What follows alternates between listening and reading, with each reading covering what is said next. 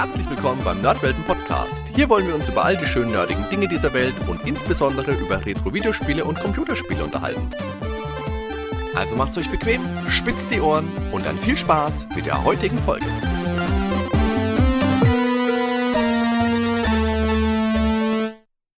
Servus Ben. Ja, moin, Hardy. Hi. Freut mich, dass wir heute wieder zusammengekommen sind. Ich bin auch ein kleines bisschen aufgeregt heute, muss ich zugeben, weil wir heute uns ja an einem, ja, an einem komplett neuen Konzept mal versuchen. Äh, was machen wir denn heute, Ben? Ja, wie du schon sagst, wir haben jetzt hier ein neues Format. Äh, gepitcht hat uns die Idee unser Freund Jochen Baumberger. Vielen Dank, Jochen, an dieser Stelle. Danke. Ja, zur ersten Folge hätte er sich andere Persönlichkeit gewünscht, als die, die wir uns jetzt ausgesucht haben für dieses Format. Aber vielleicht kommen wir da ja noch zu wenn das Konzept sich bei unseren Hörern ja, durchsetzt und gut ankommt. Und ja, wie gesagt, für Feedback sind wir immer dankbar. Und du kannst ja mal kurz erklären, worum es denn da geht, Hardy. Ja, also in der Nerdographie soll es um Persönlichkeiten gehen, die einen Einfluss auf die Nerdkultur genommen haben. Und das kann eigentlich auch relativ breit gefächert sein. Das kann von Videospieldesignern über Regisseure zu Autoren, da, da ist eigentlich alles möglich. Wir bleiben für diese Premierenausgabe aber unseren Wurzeln treu und beschäftigen uns mit, ihr habt es im Titel gelesen, Shigeru Miyamoto der mit seiner Arbeit einen wesentlichen Beitrag am Erfolg von Nintendo geleistet hat und der gerne auch mal als der Steven Spielberg oder auch der Walt Disney der Videospiele bezeichnet wird. So ist es ja. Und wir haben uns als grobes Konzept zurechtgelegt, dass wir halt ja die Herkunft besprechen, den Werdegang, die Fakten, bisschen was zu unserer persönlichen Einschätzung und seine Herangehensweise eben äh, ja ähm, viele seiner Spiele werden wir mal anschneiden, aber das soll heute auch nicht mhm. unser Hauptaugenmerk sein. Das liegt auf der Person Miyamoto himself, the one and only. Ja. Da bin ich auch gespannt, weil ich glaube, das wird so ein bisschen der Knackpunkt. das bietet nämlich äh, Gefahr, dass man da mal komplett abbiegt. Aber wir haben uns vorgenommen, Schwerpunkt, Fokus heute Miyamoto selbst. Ja, wir fangen am Anfang an. Geboren ist Shigeru Miyamoto am 16. November 1952 in Sonobe im Nordwesten Kyotos. Und das ist eine sehr ländliche Gegend. Und das hat sich auch prägend auf seine Spieldesigns ausgewirkt. 2003 hatte Sonobe 16.958 Einwohner. Das ist schon noch schön überschaubar. Aber jetzt müssen wir uns überlegen, das war ja noch mal 50 Jahre vorher und gar nicht mal so lange nach dem Zweiten Weltkrieg. Also da dürfte es noch mal bedeutend weniger gewesen sein. Geprägt war diese Landschaft durch Felder, durch Wälder, also sehr naturbelassen. Miyamotos Vater lehrte Englisch, seine Mutter war Hausfrau. Ob er jetzt Geschwister hatte oder nicht, da findet man unterschiedliche Quellen, so wirklich ausgeprägt ist es nicht, aber von dem, was ich jetzt hauptsächlich gelesen habe, würde ich schon darauf pochen, dass er eher ein Einzelkind war. Sie lebten in einem kleinen Haus und besaßen weder Auto noch Fernseher. Das ist jetzt auch in den 1950ern auf dem Land nicht so mega ungewöhnlich, aber heute ist es natürlich nicht vorstellbar. Nee, das stimmt natürlich. Ist absolut nicht vorstellbar. Und ohne Fernseher wird es unseren Podcast auch nicht geben, muss man ganz klar sagen. ja, und Highlight waren, Highlight waren gelegentliche Ausflüge in die Stadt und natürlich mit dem Zug. Shigeru Miyamoto war ein sehr kreatives und fantasievolles Kind. Hat sich dann öfter Spielzeug aus Holz geschnitzt. Das haben wir übrigens früher auch gemacht. Wir haben uns so Speere aus Holz geschnitzt als Kinder. Ähm, das ist halt kein Spielzeug, das ist eine Waffe, Ben, aber das passt zu dir. Du hast wahrscheinlich Eichhörnchen gejagt. Nee, einfach nur ins Feld geworfen und geguckt, wie weit man Oh, okay. Mehr, mehr, mehr so wie okay. die Sportart. ja, und dann fand er eine Freude am Puppentheater. Ähm, ja, dieses japanische Theater, das hat ja eh einen anderen Stellenwert. Ne? Das ist ja in Japan auch sehr traditionell, sage ich mal, so Theatersachen. Mhm. Und dann hat er Freude an Mangas und ging auf Entdeckungstouren durch benachbarte Wälder, Reisfelder und Seen ja, Mangas, das merkt man später auch. Ähm, also er kann echt gut zeichnen. Das habe ich dann auch ja. mal gesehen. Da komme ich später nochmal drauf zu sprechen, weil da war ich sehr angetan von ihm, von einem Ausschnitt, den ich im Fernsehen gesehen habe. Ja, besonders beeindruckt hat ihn bekanntlich, als er auf einem Streifzug eine Höhle entdeckte, die er dann, nachdem er den Mut dazu gefunden hat, mit einer Laterne erforschte. Ja, ähnliches gab es bei uns mit Bunkern statt Höhlen. Ähm, und eine Taschenlampe statt einer Laterne. Ja, aber in der Höhle hat er dann auch noch ein Loch entdeckt, und das dann nach einer Weile dann halt, ja, beziehungsweise, ja, da hat er dann all seinen Mut zusammengefasst und ist da hineingeklettert. Oh, ja, das ist natürlich großartig. Also als Kind äh, eine Höhle und dann auch noch mit einem Loch drin. Also fantastisch. Ich kann mir das Bild nicht vorstellen. Also schöne Kindheit. Ja, ja, ja. Also so als, äh, als Elternteil heute, da stellen sich mir alle, alle Haare auf. Aber erzähl mir doch erst noch kurz von deinem Bunker. Das würde mich jetzt auch bist, mal interessieren. Bist du auch so ein Helikopterpapi oder was? oh, nein, aber weißt du, wenn ich so drüber nachdenke, ja. wie es bei mir früher war, weißt du, wir haben wir haben an einem Bundeswehrgelände gewohnt. Mhm. Das waren vielleicht, keine Ahnung, 50 Meter Luftlinie, da war ein Zaun und wie es halt immer so war, in dem Zaun war natürlich ein Loch. Und da bist du durch, dahinter war Wald, da hast du dich gefreut, wenn du mal eine Patrone gefunden hast oder so. Aber wenn du durch den Wald durchgegangen bist, dann kam ein ausgebrannter Panzer. Na, da haben sie halt immer ihre Truppenübungen, was weiß ich was gemacht. In der Regel war da aber keiner. Und da oh, sind wir als ja. Kinder immer in diesem Panzer rum und das war halt auch super. Ausgebrannter und ich Panzer auch mal klingt auch absolut ja. fantastisch, ja. Das war total toll. Und ich habe mir auch mal gewünscht, verdammt, ich würde auch gerne mal eine Höhle oder sowas finden. Das war immer mein Traum. Ah. Ja, ich könnte gerne noch mal was zu dem Bunker erzählen, aber vorher, jetzt hast du eben, das muss ich jetzt auch mal, weil diese Story kann ich sonst wahrscheinlich nie wieder erzählen, mit der Patronenhülse. Oh, jetzt kommt's. Oh ähm, oh Gott. Wir hatten auch diese Patronenhülsen gefunden, aber nicht vom ja, Gewehr oder so, sondern von diesen Nagelpistolen, womit man auf der Baustelle Nägel reinschießen kann. Und die oh, lagen ja. halt rum und wir haben die Dinger mitgenommen und dann mit einem Hammer oder mit einem Stein draufgehauen und die Dinge haben halt richtig schön gefetzt und haben geknallt laut. Und wir fanden das ganz toll als Kinder. Ja, bis ein Kind von uns, ein Freund, äh, raufgehauen hat und dann. oh nein. Ja, doch. Oh dann kam dann dieser kleine Metallsplitter einmal durch seine Lippe durch und hing dann irgendwo zwischen oh den Zähnen fest. es hat geblutet wie Sau, Notarzt gerufen und ja, rate mal, wer die Dinger nie wieder angefasst hat, wie alle drei. so. ja, ja, besser ist das. Wo du gerade bei Eltern und sowas, ne? Also, ja. Ja, ja. Nee, ja, und ja. sonst, äh, Bunker, wir hatten hier, das war ganz interessant, früher war alles äh, bei uns grün und so Pferdeweiden und da war auch so ein Bunker, der war aber komplett zugeschlossen und mit Gras äh, ringsrum. Ne? Und den haben sie dann aber während der Bauzeit geöffnet, weil sie den abgerissen haben. Und dann sind wir alle rein. Äh, ja, durfte man zwar nicht, aber trotzdem die ganze Gegend hier war da unterwegs. und äh, die Eltern von unseren Freunden, die haben dann sogar noch ja, Sachen wiederentdeckt, weil der früher wohl schon mal offen war, vor, was weiß ich, 50 Jahren oder 40 Jahren. Und dann waren dann noch so Zeichnungen an der Wand, was die dann rangekritzelt hatten. Also echt cool. Und dann später waren wir beim anderen Bunker, also ich und ein Freund. Und da war es tatsächlich auch so, der war offen und aber komplett dunkel und das war auch so ein bisschen verzweigt mit mehreren Gängen oder, oder was nur ein langer Gang, ich weiß es nicht. Jedenfalls ohne Licht wäre man da aufgeschmissen gewesen. Also in dem anderen mhm. Bunker jetzt wahrscheinlich auch, ne? Aber wir waren dann halt zu zweit unterwegs und ich glaube, wir hatten sogar jeder, jeder eine Lampe. Handys gab es da noch nicht mit diesen Smartphone-Taschenlampen. Das wäre natürlich viel, viel praktischer gewesen. Ähm, ja. Aber da hatten wir auch schon so ein bisschen Schiss, ne? Wenn jetzt die Lampe ausgeht oder so. Wir sind auch nicht bis zum Ende gegangen, glaube ich. Immer so ein bisschen rein und dann aber auch wieder zurück und. An der Stelle müssen wir jetzt aber mal festhalten, ja. wir sagen ja ganz oft im Podcast, wir hatten ja nichts, aber sowas hatten wir. Ja, ja, äh, genau. Und da gab es noch so einen Abwasserkanal, da sind wir auch immer rein als Kinder, haben unsere Eltern auch immer gesagt, du, du, du, wenn, wenn ihr da in Ohnmacht fallt wegen den Dämpfen und keine Ahnung. Und ich wollte gerade sagen, das stinkt doch. Ja, aber das wenn, war so interessant. Ich meine, das erklärt weil, einiges, aber. weil ähm, man konnte halt ja vom, das mündete bei uns in so einen Fluss rein und man konnte dann da recht, richtig zu Fuß rein und stand nachher unterm Gully auf der Straße. Also, kannst du dir vorstellen, das war wie Turtles Live. Also, Wahnsinn. das war schon mega irgendwo. Aber es wir auch immer nur ein paar okay. Meter rein und was weiß ich, so 20 Meter maximal und dann wieder zurück, weil hat einfach viel zu viel Schiss. Also ihr bekommt mit, liebe Hörer, das war für den jungen Shigeru Miyamoto bestimmt mindestens so nachhaltig beeindruckend, wie es für uns ja. jetzt war. Und dann gab es in der Nachbarschaft von Shigeru Miyamoto ja noch den kläffenden Kettenhund. Ja, diese Erfahrung mhm. hat dann ja in allen wiederkehrenden oder beziehungsweise in mehreren wiederkehrenden Mario-Spielen als Gegner umgesetzt. Wobei der auch Gastauftritte hat, zum Beispiel in Link's Awakening auf dem Gameboy.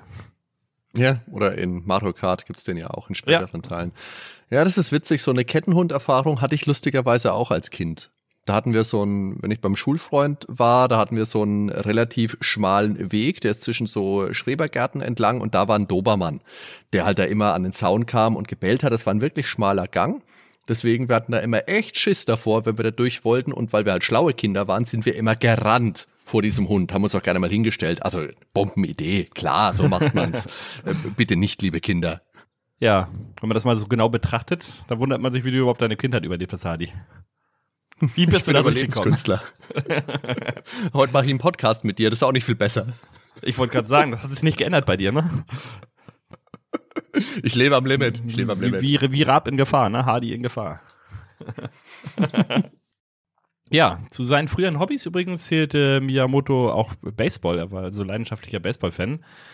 Außerdem, ja, führt er mit diesen Nachbarskindern diese Puppenshows auf, hatten wir schon mal kurz angerissen. Und er zeichnete gern und schuf Plastikmodelle. Und dann hat er mal erwähnt, dass er sich als Kind gerne eine unproblematische Erkrankung gewünscht hätte, die ihn ans Krankenbett gebunden hätte. Aber diesen Gedanken hat ja irgendwo jeder von uns mal im Leben, ne? Bei mir wäre es jetzt gewesen, ich hätte zocken können, solange ich will wahrscheinlich, ne? Oder meine geilen Serien gucken können. Ich war mehr so das Konsumerkind tatsächlich. Ich meine, gezeichnet habe ich schon immer, aber die Musik, die fing dann erst relativ spät an, ne? Ähm, die fing erst mit 18 an, aber mhm. vorher, ja gut, gemalt habe ich schon immer gerne. Aber ansonsten habe ich auch sehr gern konsumiert, muss ich sagen. Also ich finde diesen, diesen Einstieg schon sehr faszinierend, weil du da wirklich äh, siehst, was diesen Mann so geprägt hat. Und ich mhm. erkenne mhm. mich als Kind da in ganz vielen wieder. Dieser Verspieltheit, diese Abenteuerlust, diese Experimentierfreude. Und das ist ja alles, das sind ja alles Dinge, die er in seinen Spielen verarbeitet hat, die man in seinen Spielen immer wieder findet. Da kommen wir dann natürlich zu, wenn wir zu den Spielen kommen. Ja, ist aber so, ja.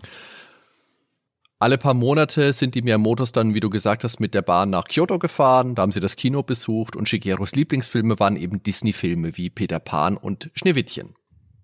Ja, und später zog er dann eben auch komplett mit seiner ganzen Familie nach Kyoto.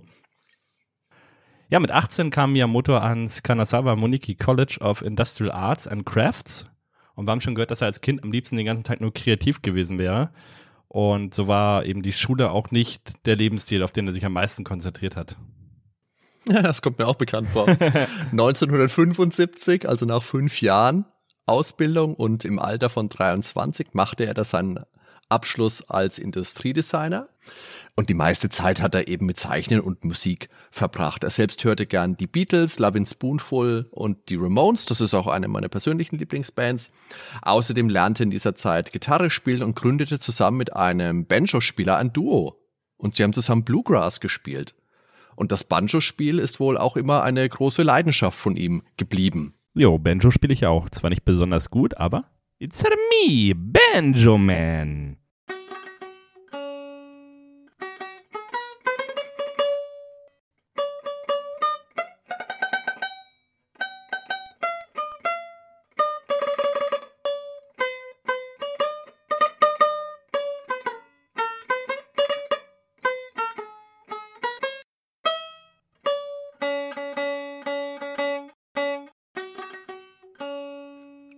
Ja, bring a song and a smile for the banjo.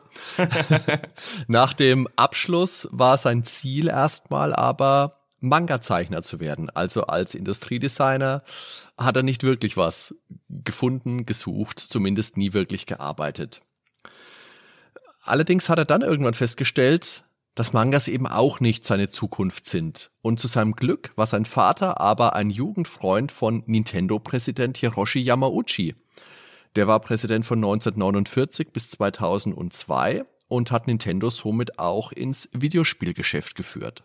Ja, obwohl er nicht wirklich eine Verwendung für den Jungen sah, lud Yamauchi den Sohn seines Freundes trotzdem zum Vorstellungsgespräch ein und der hatte sich gut vorbereitet. Ja, Nintendo waren ja ursprünglich Hersteller von japanischen Hanafuda-Spielkarten und stellten später auch Spielsachen her.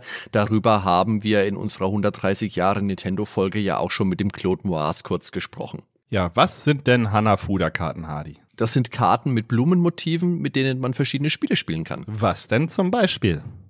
Ja, Koi Koi natürlich. Ah, natürlich. Koi Koi, ja. Okay.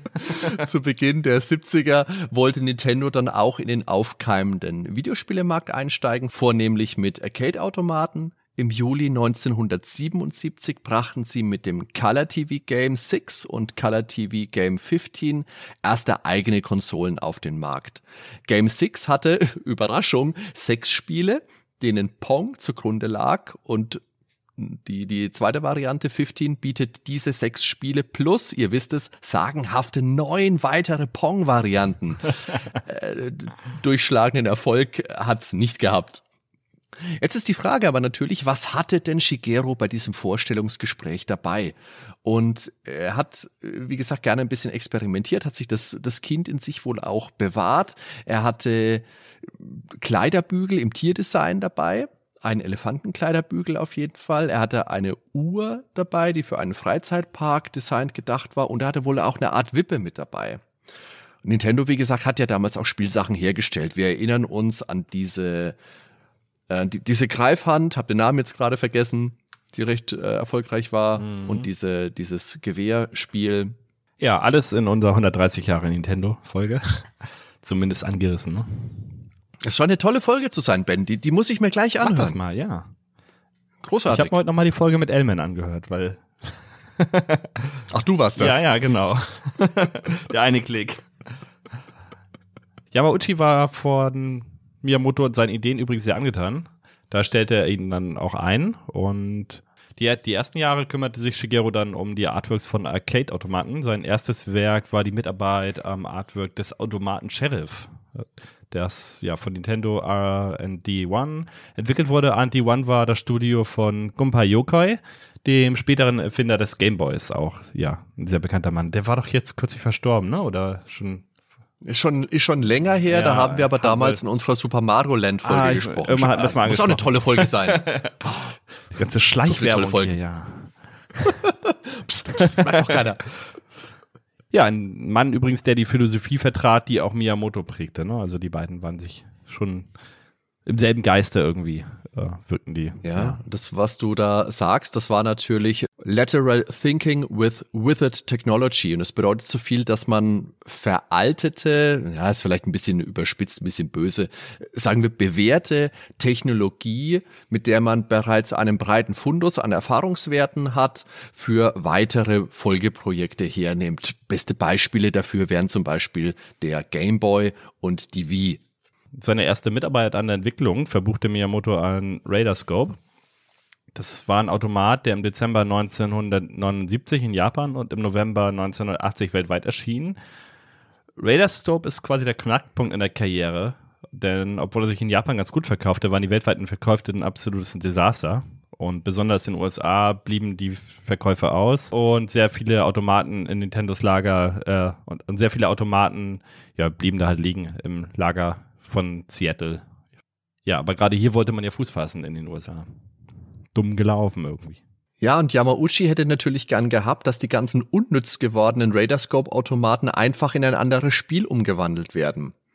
Das Problem zu diesem Zeitpunkt war aber, dass alle namhaften Designer in andere Projekte vertieft waren. Und so schlug eben Miyamotos große Stunde. Er hatte, wie du jetzt schon gesagt hast, auch schon an Radarscope gearbeitet. Da unterscheiden sich allerdings die Quellen auch ein bisschen bezüglich seiner Rolle. Manchmal liest man, er habe wirklich Grafiken designt, ein anderes Mal, er wäre für die Artworks des Automaten zuständig gewesen. Kann man jetzt davon halten, was man will? Ich persönlich würde auch wieder zu zweiterem tendieren. Ich glaube, er war eher in Richtung Artwork unterwegs, weil das war damals so das Metier, mit dem er sich beschäftigt hat. Damals saßen an den Spielen auch in der Regel sehr kleine Teams, ganz oft sogar nur eine einzige Person, die ihre Ideen dann in ein Programm umwandelten. Miyamoto war jetzt ja aber kein Programmierer, er war der mit der Idee, der mit der Vision. Er hat auch mal sinngemäß gesagt, früher war es so, dass die Menschen, die die Videospiele gemacht haben, Techniker waren. Das waren Programmierer, das waren Hardware-Designer. Aber er war das eben nicht. Er war ein Designer. Er hat Industriedesign studiert. Er war Künstler. Er hat Bilder gemalt. Und deswegen glaubt er auch, dass das ein bisschen mit der Grund war, dass die Leute aus seiner Generation, die Videospiele gemacht haben, auch wirklich mehr den Fokus auf Design statt auf Technologie gelegt haben. Ja, das hört man ja auch sehr oft aus dieser Atari-Zeit, ne? dass da wirklich Programmierer ja. und nicht wirklich Spieleentwickler dran saßen ich glaube, das war auch der Grund, warum Miyamoto dann wirklich so erfolgreich war. Und bei Yokoi bekam dann auf jeden Fall die Aufsicht über das Projekt, also in der Mentorenrolle. Und mhm. es war Donkey Kong. Und der Release war dann am 22.04.1981. Kein typischer japanischer Held. Ähm, es war ein Zimmermann Und ursprünglicher Name war mal Jumpman beziehungsweise Mr. Video. Die Nase war dann mal sehr, die Nase war dann ein sehr wichtiger Faktor. Und der Bart, weil man keinen ordentlichen Mund darstellen konnte. Ja, Mütze statt Haaren. Somit wurde eine leicht wiederzuerkennende Figur geschaffen, bunte Kleidung, um sich vom schwarzen Hintergrund abzuheben. Ja, diese Grundzüge hat Mario auch heute noch, wenn man sich ihn anschaut, wenn er natürlich auch wesentlich detaillierter dargestellt ist jetzt. Aber ja, man hat halt versucht, mit den einfachen Mitteln, die man damals hatte, ja, möglichst viel Wiedererkennungswert zu schaffen. Ja, das ist bestimmt auch ein ganz wichtiger Faktor für den Erfolg. Ja, dann der Name Donkey Kong. Ja, Kong natürlich, das erkennt jeder gleich, stammt von King Kong. Donkey interpretierte man als stubborn, also als starrköpfig, weil es sollte kein bedrohliches, kein gefährliches Monster sein. Das war aber ursprünglich auch überhaupt nicht der Plan das Spiel mit Donkey Kong zu machen. Ganz am Anfang wollte man ein Popeye-Spiel machen. Also mit Popeye und Olivia und Bluto. Das Problem war aber, es haperte an der Lizenz. Das Popeye-Spiel von Miyamoto kam dann erst ein paar Jahre später. Das ist ein ganz spannendes Thema. Es gab ja wegen der ganzen King Kong, Donkey Kong Geschichte dann einen Rechtsstreit mit Universal Studios. Das ist aber, das würde viel, viel zu weit führen jetzt. Das ist ein ganz eigenes Thema. Vielleicht, wenn wir Donkey Kong mal separat beleuchten. Ja, aber wie bekannt ist, Donkey Kong war halt ein Riesenerfolg auf jeden Fall. Und Miyamoto arbeitete an zwei Nachfolgern noch. Das war einmal Donkey Kong Junior, das kam 1982 und Donkey Kong 3 1983 dann. Nintendo-Präsident Yamauchi gründete 83 dann Research and Development 4 der General Manager der neuen Abteilung wurde Hiroshi Ikeda, der zuvor bei Toei Animation gearbeitet hatte. Miyamoto selbst fungierte in dieser Abteilung als Chefproduzent. RD4 war als reine Softwareentwicklungsabteilung gedacht. Ihr Credo war, möglichst fantasievolle Spiele zu kreieren. Ja, und da kam dann Mario Bros. Also jetzt nicht Super Mario Bros., sondern das Mario Bros., ähm, wo eben aus dem Tischer jungen Jumpman das erste Mal auch der Klempner Mario wurde. Und mm. mit Luigi als zweiten Spieler. Also da hat man sich bewusst, ja, ja sage ich mal, Klischees rausgesucht, äh, italienische Namen, ne, Mario und Luigi.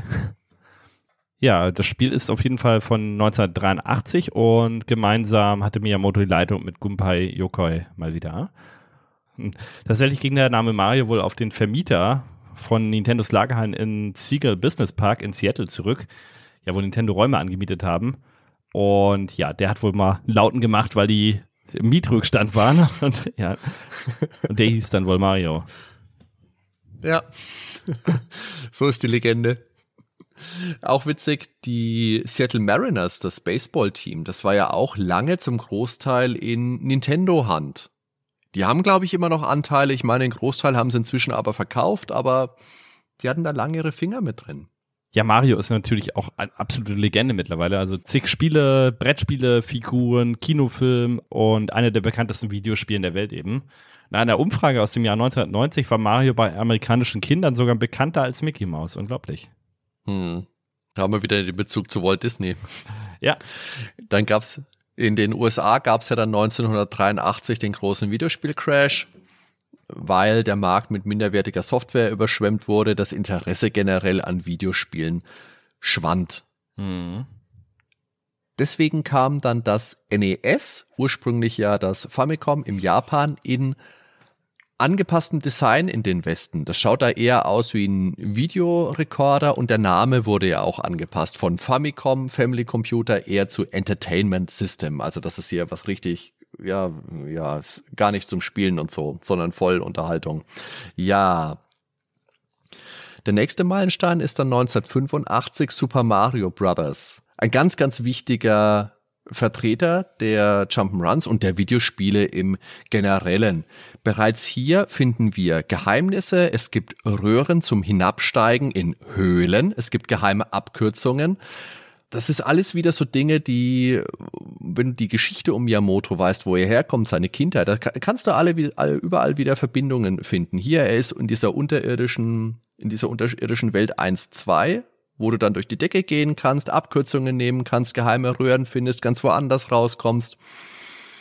Das ist nett, wenn man so den Hintergrund dazu hat, finde ich. Mhm. Und das hat Elemente aus vorherigen Spielen von Miyamoto wiederverwendet. Wir haben Scrolling mit drin, das gab es schon in Excite Bike, das gab es auch schon in Spielen wie äh, Kung Fu. Wir haben große Charaktere, das gab es in Devil World, das war so eine Art Pac-Man-Klon von Miyamoto, gab es in Japan, gab es meine ich auch in Europa. Nicht in den USA, weil da ist ein fieser Dämon und da werden Kreuze eingesammelt, also das ist ganz schön blasphemisch, das wollen wir in den USA mal nicht. Und das Spiel bietet eben auch zerstörbare Umgebung, wie man sie schon in Ice Climber gefunden hat. Dann gab es auch noch Ideen, die es nicht ins fertige Spiel geschafft haben, zum Beispiel, dass Mario eine Rakete reitet. Das gab es dann in späteren Donkey Kong Country Spielen und natürlich das Flugzeug in Super Mario Land. Ja, dann war es soweit. Am 21.02.1986 erblickte The Legend of Zelda das Licht der Welt und inspiriert von den Streifzügen durch die Natur und die erwähnten Höhlen hatten wir vorhin schon mal angerissen ja, das Spiel bot Freiheit, offene Spielwelt. Also das war ja quasi ein Open World, wenn man so will. Sogar die Dungeons ja, musste man nicht zwangsläufig natürlich. in der richtigen Reihenfolge machen. Also zumindest konnte man mal reingucken und kam da vielleicht an irgendeiner Stelle nicht mehr weiter. Aber einige Dungeons konnte man sich sogar frei, glaube ich, in der Reihenfolge sogar ähm, aussuchen. Ja, ja, ich meine auch. Ja, nach dem Motto halt, hier hast ein Schwert, jetzt geh mal raus, wohin du willst. Außerdem war es das erste Spiel für eine Heimkonsole mit einer Speicherbatterie. So mhm. gut, ja nie wieder Passwörter aufschreiben. Ja, das ist schon, das ist schon ein Punkt gewesen. Mhm. Ursprünglich ist Zelda, der erste Teil, ja für das Famicom Disk System auf so einer Diskette erschienen. Und weil es das Famicom Disk System im Westen nicht gab, mussten sie sich halt was einfallen lassen. Ah. Und die Batterie, Speicherbatterie, wirklich eine tolle Sache. 1989 ging aus RD4 dann Nintendo Entertainment, Analysis and Development, also EAD, hervor und die Leitung hatte wenig überraschend Shigeru Miyamoto. Statt einzelne Spiele zu designen, übersah er hier dann mehrere Projekte. Nach Super Mario Bros. 3 aus dem Jahr 88 beschäftigte er sich dann über ein Jahr nur mit dem Super Nintendo und probierte sich dort aus. Ja, auf dem Super Nintendo kamen dann zum Beispiel F-Zero und Super Mario World. Und ich hatte vorhin mit Hardy schon mal kurz vorgesprochen, wir haben jetzt hier Pilot Wings und jetzt ist eigentlich auch der Übergang, wo wir eine komplett neue Folge machen, weil ich wollte unbedingt mit Hardy mal was über Pilot Wings machen, deshalb wollten wir dieses Spiel jetzt ein bisschen ausführlicher besprechen. Na, Hardy? Also, liebe Hörer, an dieser Stelle setze ich natürlich einen Schnitt und während ihr gleich mit Miyamoto weiterhören könnt, habe ich mir jetzt zwei Stunden Monolog von Ben angehört. 1991 kam dann Link to the Past, 92 Super Mario Kart und später in Zusammenarbeit mit Argonaut Games wurde am Super FX Chip gewerkelt. Daraus kam dann Star Fox heraus aus dem Jahr 1993. Ja, jetzt hast du wieder eine Welt für mich zusammengebrochen. Ich sag immer Super FX Chip. Typisch deutsch. FX, nicht FX. Es ist ja genauso mit, mit Xbox, Xbox, ja. X-Men, X-Men. Ja, tut mir leid. Meine Welt stürzt da ein wie ein Kartenhaus. Ja. ja, 1996 dann das Ultra 64, später dann mhm. Nintendo 64 genannt, da hat er auch einiges zu beigetragen. Also er war wohl auch Erfinder des Analogsticks. Also der Analogstick muss man ja so sagen, den gab es ja schon vorher. Es gab schon analoge Steuerung. Genau. Also es gab ja, ja. zum Beispiel diese ja. Drehräder auch schon ähm, damals für Pong. Dann ja, es gab halt auch schon als Joysticks analoge Varianten, aber nicht in einem Gamepad eben. Dass ein Analogstick in einem Gamepad verarbeitet ist. Das kann man dann Miyamoto zuschreiben. Und er hat ja Super Mario 64 umgesetzt, also ja, dieses 2D-Prinzip eben auf ein 3D-Spiel projiziert. Und ja, dann haben wir noch Ocarina of Time natürlich, der größte N64-Hit wahrscheinlich von ihm nach Mario 64. Und da fand ich das ja. Das beste Spiel aller Zeiten, wenn du nach mich, den nach vielen Rankings ja, gehst. Würde ich jetzt gar nicht mal so stark widersprechen. Also das Spiel ist einfach genial. Und da kann ich nochmal ähm, drauf zu sprechen kommen, wo ich irgendwo mal gelesen habe, ein Interview mit Miyamoto, ich weiß jetzt nicht, ob es im Club Nintendo Magazin war oder so, wo er dann halt geschrieben hat, ähm, wie sehr er dieses Spiel ähm, fühlen will. Also er wollte, hatte ich irgendwo anders, glaube ich, schon mal in einer anderen Folge erwähnt, da ist dann Wasser und der Spieler soll förmlich fühlen, ob das Wasser heiß ist oder kalt und das war ihm alles sehr wichtig, diese plastische Erfahrung. Ja. Mhm.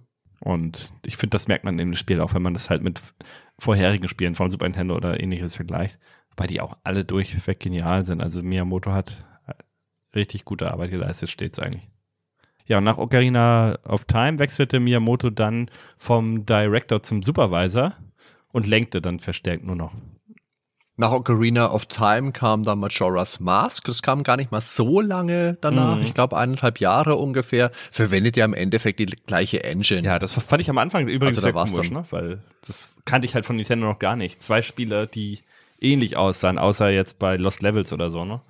Aber sonst. Aber das kam ja bei uns nicht, genau, ja. Ja, ja das ist aber auch ein guter Punkt, weil so wirklich Fortsetzungen von seinen Spielen, zumindest auf der gleichen Plattform, gab es ja selten. Ich meine ja. natürlich Super Mario Galaxy gab es zwei Teile, fällt mir jetzt spontan ein.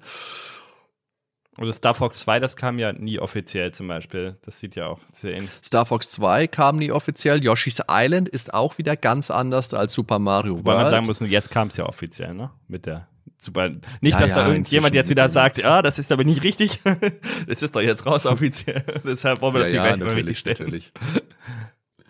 97 ist dann auch ein wichtiges Jahr für Shigeru Miyamoto gewesen, denn da wurde er als erster Videospielentwickler in die Hall of Fame der Academy of Interactive Arts and Sciences eingeführt. Das sind heutzutage unter anderem Größen drin wie Sid Meier, Will Wright, John Carmack, Hideo Koshima, ganz viele andere.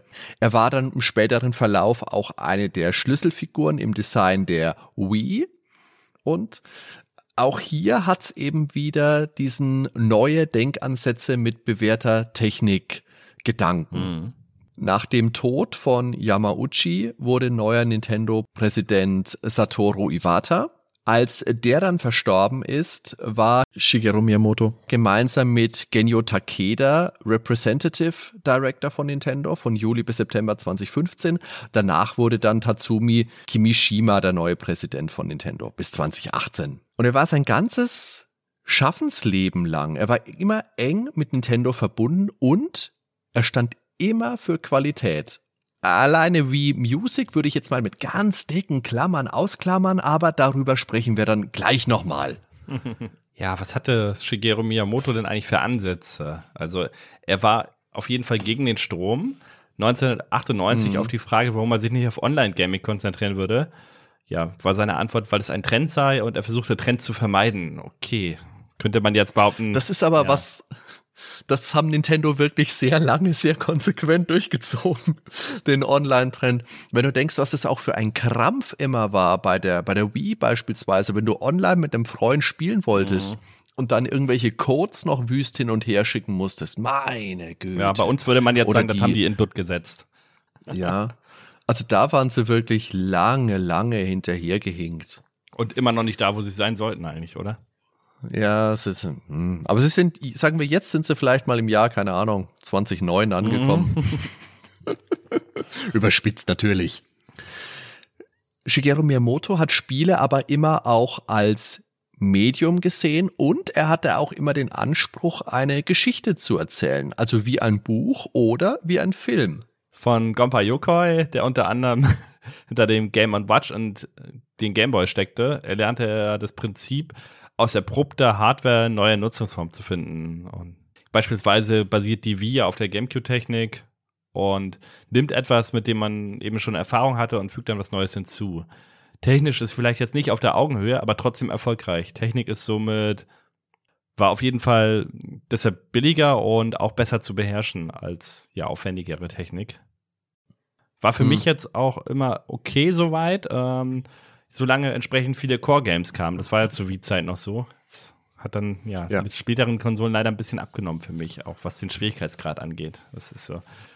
Momentan mag ich die Richtung, in die Nintendo geht, äh, nicht so. Ich bin mal gespannt. Metroid Prime 3, ich glaube, damit werden sie vieles wieder gut machen können bei mir. Äh, Metroid Prime 4. 4. 3 ist ja schon lange ja. Klar. Ja, spannend bleibt abzuwarten, ja. Also ich persönlich finde diesen Ansatz auch schon gut muss ich sagen. Wie gesagt, beim Game Boy hat es funktioniert. Er hat sich durchsetzen können gegen, gegen Ataris Lynx und gegen Segas Game Gear, die beide schon Farbe hatten und eigentlich technisch fortschrittlicher waren. Aber der Game Boy hatte halt eine längere Batterieleistung und da hatte halt Tetris. Tetris darf man auch nicht ganz das ausklammern. Aber die andere hat hier gar keine Batterieleistung. Und also wenn ich 20 Minuten ganz, einen ganzen ja. Satz spielen kann, dann bringt mir das nichts. Das ist keine mobile Konsole. Naja, gut, das ist überspitzt, überspitzt natürlich, aber ja, natürlich, wir aber wissen, wir wissen, was du meinst. Ja, ja. Und bei der Wii war es aber auch ähnlich. Weißt du, bei mir war es damals so, ich wollte mir eigentlich die PlayStation 3 kaufen. Und ich wollte die mir vorbestellen, bin in den Laden gegangen am ersten Tag, als es mhm. ging. Und dann stand ein Schild, PlayStation 3 vorbestellen, 600 Tacken. Und dann dachte ich mir, nee, nein, danke. Und die Wii, die Wii hieß ja damals noch Revolution, als sie angekündigt war. Das war noch so der, der Projektname. Und das hat mich einfach überzeugt. Technik war jetzt nicht im Fokus, aber die Steuerung, das hat mich angesprochen. So für Shooter oder sowas, da habe ich mir gedacht, ai, das könnte wirklich was sein, das könnte gut funktionieren. Im Nachhinein war es dann so, dass vieles zwar funktioniert hat, ja, aber dass nicht alles unbedingt so konsequent und so gut umgesetzt war, wie ich es mir gewünscht hätte. Beispiel Wii Fit. Bei Wii Fit, das Balance Board, da waren ja Spielchen dabei wie Skispringen und ich glaube auch Abfahrtslauf war mit dabei, genau. Und da habe ich mir gedacht, verdammt, da könnte man super ein SSX oder so ein ähm, Snowboard-Spiel oder Skispiel mhm. machen. Das hätte ich gern gespielt. Ich meine, gab welche, aber das waren halt so, so Casual-Spielchen, die halt, ne, oder Sean White Snowboarding gab's auch, weiß ich, war aber auch nicht so der Knaller. Und deswegen war es für mich dann irgendwann so, dass ich schon immer ein bisschen neidisch Richtung PlayStation und Xbox geschielt, geschielt habe, wo es dann halt GTA und was weiß ich, Elder Scrolls gab.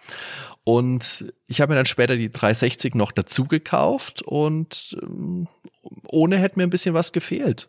Aber das sind auch äh, unterschiedliche Ansätze, weil gerade die Wii, Klar, ja, ja. Da haben auch, äh, da hat man mit Familie zusammengespielt mit Leuten, die halt sonst überhaupt nicht spielen weil das so intuitiv Natürlich. war. Also man hat plötzlich Klar. Tennis gespielt mit Verwandten oder mit der eigenen Familie.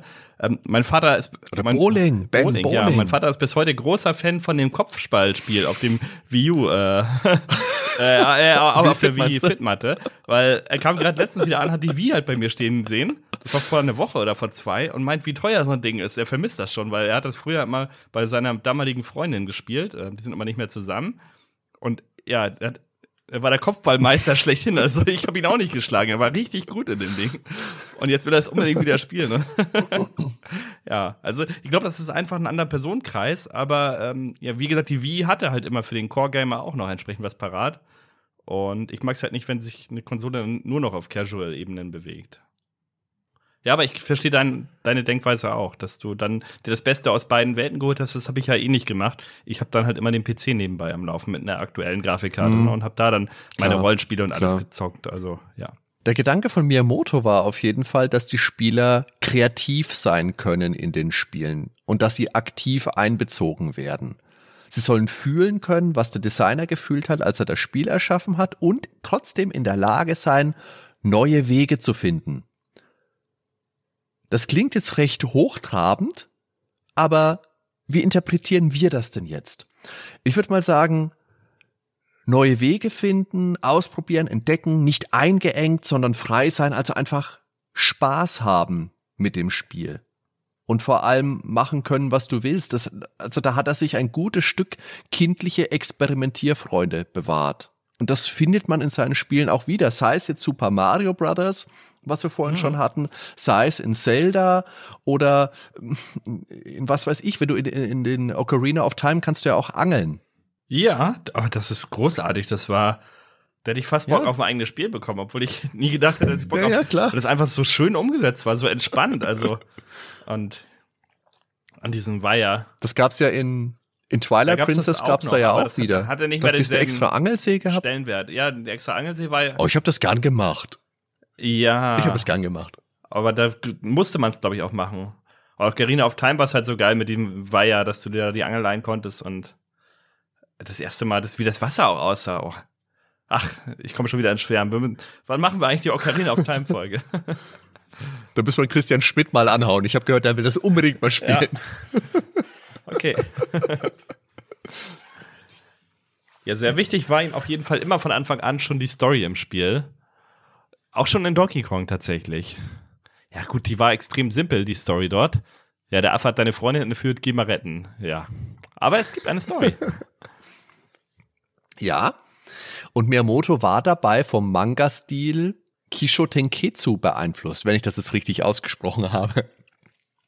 Der besteht aus vier Teilen, nämlich Einleitung, Entwicklung, Twist und Schluss. Ja, mehr braucht man nicht, ne? Das findet sich übrigens auch in Donkey Kong. Was ist da der Twist? Pauline wird von Donkey Kong nach Anschluss eines Levels in den nächsten entführt. Oder ein anderes Beispiel, Your Princess is in another castle aus Super Mario Bros. Ja, genau. Oder in Super Mario Land, wo sich die Prinzessin dann in so einen Gegner verwandelt und davon hopst. Mhm. Ein weiterer Faktor, der sich bestimmt auf Miyamoto auf sein ganzes Leben wahrscheinlich auch mit ausgewirkt hat, ist das japanische Moralsystem Yukyu aus dem 17. Jahrhundert. Auch das besteht aus vier Punkten. Der erste ist harte Arbeit, der zweite Sparsamkeit, drittens Ernsthaftigkeit und der letzte Punkt ist Luxus und Freizeitspaß ist gleich Zeitverschwendung. Ich finde, das sollten wir mal mehr für unseren Podcast übernehmen, keine Gags mehr einbauen und den ganzen Kram, weil unsere Hörer haben keine ja auch Gags. nur Vorteile durch. Da müssen sie das ganze Gelaber nicht anhören und wir kommen konkret auf den Punkt und können unsere Folgen ja von einer Stunde auf eine halbe Stunde ungefähr. Oder auf zehn Minuten. Auf zehn Minuten reduzieren, das ist alles drin. Aber kein Luxus und keine Freizeit, kein Freizeitspaß, also keine Zeitverschwendung, aber die das vollen ist, Infos. Das wäre dann wahrscheinlich im Podcast genauso ein Garant für die japanische Produktivität, die Ersparnisse und der Fokus auf Lernen und Arbeit. So ganz ist Miyamoto diesem System nicht entwachsen. Also ich denke schon, dass er zumindest sehr, sehr hart arbeitet, aber er bricht natürlich eklatant, zumindest mit dem letzten Punkt, weil Spaß ist ihm unglaublich wichtig und keinesfalls eine Zeitverschwendung. Ja, und gerade in seiner Kindheit hat er ja reichlich davon anscheinend. Also er scheint ja eine sehr schöne Kindheit gehabt zu haben. Ja. Ja, er wagt sich auch immer mal wieder an kreative Experimente, siehe Mario Paint auf dem Super Nintendo, Mar Mario ja. Artist, ja, wurde damals sehr oft angekündigt, aber kam dann auf dem N64 DD, das kam gar nicht in Deutschland, das Laufwerk, ne? Ja, genau. Ja, genau. Nur ja, Japan, aber ja. unglaublich viel Werbung in den Zeitschriften gemacht. Ja, hier, bald kommt Mario Artist, ihr könnt das alle, ja, Pustekuchen. nee, könnt ihr nicht. Wie Music auf der Wii, hattest du ja vorhin schon mal was gesagt. Ich habe es mir heute auch mal angeguckt. Also bei 4Players irgendwie 23 Prozent. Ich glaube, es ist aber tatsächlich an die kleinsten der kleinsten äh, gerichtet, die sonst halt normale Spiele gar nicht spielen können. Die fuchteln da ein bisschen rum und freuen sich da mega drüber, wenn da irgendwas in Musik rauskommt oder so. Ich glaube, die hätten da wirklich Spaß mit. Ja, das Problem, ja, ich, ich glaube ich nicht, glaube ich nicht, weil der, der Ansatz von Me, von Me Music ist ja einfach, jeder kann Musik machen, auch wenn du unmusikalisch bist. Und nein, kannst du einfach nicht. Kannst vielleicht mal auf eine Bongo hauen oder die, die Triangel spielen. Ja, das geht vielleicht, aber bei Me Music, du musst ja nicht mal einen Takt halten. Es kommt immer irgendein Erfolgserlebnis raus. Mm. Und das verliert einfach ganz, ganz schnell an Unterhaltungswert. Zudem, ich glaube, es sind 50 Musikstücke, die man wählen kann und ganz viel davon ist halt Public Domain. Und dann ist halt Funkel Funkel, kleiner Stern oder O Tannenbaum. Ja, das sind jetzt, ne, kann, kann man machen, muss man ja. aber nicht. Ich meine, gibt auch Lizenzstücke. Aber auch die werden ja, aber, alle so in ja MIDI. Wesentlich bessere Alternativen von anderen Herstellern. Ja, ähm, wie Music, wie Music kommen wir dann später nochmal kurz. Ja, das Tollste von den drei genannten ist auf jeden Fall Mario Paint, ähm, weil du kannst so kleine Animationen bauen. Ähm, okay, ist auch sehr friemelig, aber du kannst Musik machen ähm, im gewissen Grad. Du kannst malen und jetzt kommt aber das Beste, du hast die Maus und kannst Gnet Attack spielen. Also ich glaube, das Spiel lebt von Gnet Attack und von seiner musikalischen Untermalung übrigens. Also Mario Paint lebt ganz viel von dieser Atmosphäre, wenn man spielt. Das hat einfach so eine permanent entspannte Atmosphäre man kriegt so ein gute Laune-Gefühl, auch wenn man, ja, wenn man am PC vielleicht besser kreativer arbeiten kann, noch sogar. Hm. Aber es ist dieses verspielte Nintendo-hafte immer wieder mit drin. Ja, für ein Konsolenspiel war das aber auch damals schon mega ambitioniert. Ja. Ich meine, äh, natürlich, wenn du vorher schon mal Paint am PC äh, entdeckt hattest und da was gemalt hattest, dann war das das Malen zumindest nicht mehr so die, die neue Erfahrung. Aber ich kann mich auch noch dran erinnern, als ich damals meine ersten Berührungspunkte mit dem PC hatte. Und da saßt du als Kind, das wird dir ja ähnlich gegangen sein. Du saßt da wirklich vom Malprogramm und hast halt stundenlang einfach gemalt. Hast äh, Dreiecke, äh, genau, hast äh, Quadrate gezogen, hast die verschiedenen Pinsel ausprobiert, hast irgendwelche furchtbaren Sachen dahin geschmiert. Das ja. hat einfach Spaß gemacht. Stimmt, und ja. Mario Paint hat das, hat das Ganze halt nochmal auf eine andere Wobei Ebene mein, vielleicht ein bisschen Wo da sogar schon Coral Draw hatte. Das war also schon die Luxusversion ja, mit Vektorgrafik. Genau. Ähm, ja. Da habe ich dann auch Mario als Vektor nachgebaut und mir den dann ausgedruckt, das weiß ich noch. Zum Beispiel. Ich habe da auch viele ausgedruckt und aufgehängt in meinem Kinderzimmerschrank. Auch auf dem Amiga, da hatte mein Bruder schon das erste Zeichenprogramm und hat da so ein bisschen rumgepixelt, das weiß ich noch. Ja. Das Witzige war, ähm, meine, meine Oma, habe ich glaube ich letztens schon mal erzählt, die ist ähm, im Januar ja letztes Jahr verstorben. Und als wir das, äh, das Haus dann ausgeräumt hatten, die hatte noch viele alte Schränke und die hat auch viele Schränke von uns damals noch irgendwo rumstehen gehabt, als, als Lagerschränke. Und an einem war halt noch so ein altes Bild gehangen von mir. Da habe ich mich nochmal äh, gefreut. Ja, good, good, good times. Die Bedeutung jetzt aber von Miyamoto für Nintendo, das ist auch was, was man wirklich, was man wirklich nochmal separat besprechen muss, weil für viele ist wahrscheinlich Miyamoto mehr Nintendo als der Nintendo-Präsident. Er ist nicht nur im Spielesektor tätig, sondern auch so ziemlich an jedem Controller-Design für Nintendo-Konsolen hat er irgendwas beigetragen, so ab dem, äh, ab dem nach dem NES.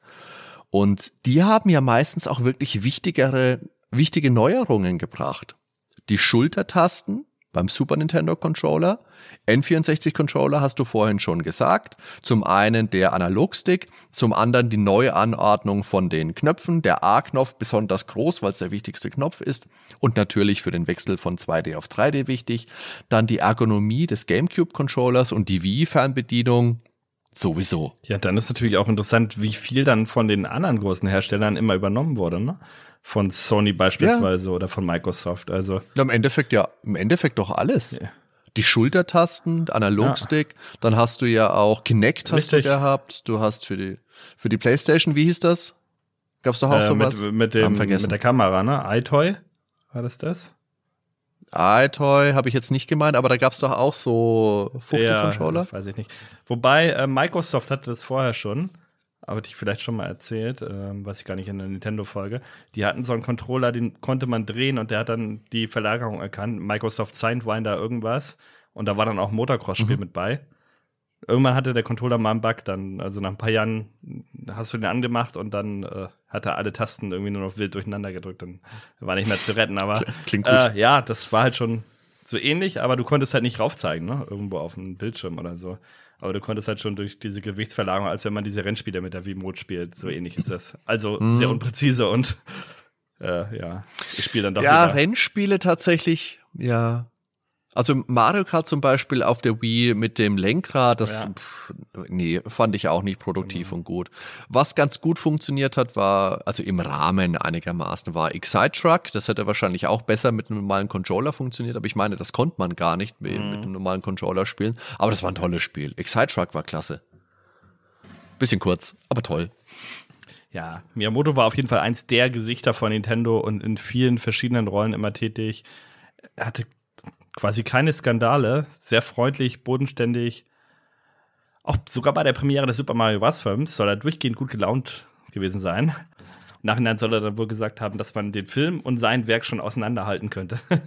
Wobei ich den Film ja. ja, mag. Also auf seine ganz eigene Cyberpunk, äh, schrubbige Art. So, ist halt, ist speziell. Er hat nicht viel mit, man muss ihn als eigenständigen Film sehen, finde ich. Als Cyberpunk-Komödie, so und nicht als Mario-Film. Also dann kann man mit dem Film Spaß haben. Ja, das ist aber, das ist aber wirklich schwierig, das nicht als Mario-Film ja, zu sehen. Halt, für mich ist das ein ganz eigenständiges Mario-Universum. So ein bisschen halt wie diese Realsequenzen mm. aus der Super Mario Bros. Super Show. Das yes, ne, stimmt, ja. Ja, vielleicht sprechen wir da auch mal drüber.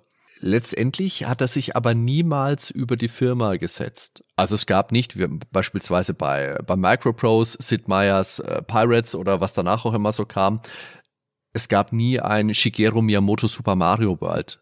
Ich meine, natürlich, auf Pressekonferenzen hast du öfters mal gesehen, hier, wenn ein neues Zelda angekündigt wurde, dann kam er mal mit dem Schild und dem Schwert rausgehüpft, hat sich gefreut. Also man hat schon gewusst, okay, das ist ein Miyamoto-Spiel, aber man hat äh, wirklich seinem Namen explizit auf der Packung nicht nochmal geworben, was man ja hätte machen können. Mhm. Er war trotzdem aber immer eine sehr, sehr dominante Figur naja, vielleicht ist dominant aber das falsche Wort, vielleicht eher eine repräsentative. Er hat auch mal gesagt, dass die Ressourcen zur Softwareentwicklung bei Nintendo nahezu unbegrenzt sind und somit für ihn auch null Risiko bergen.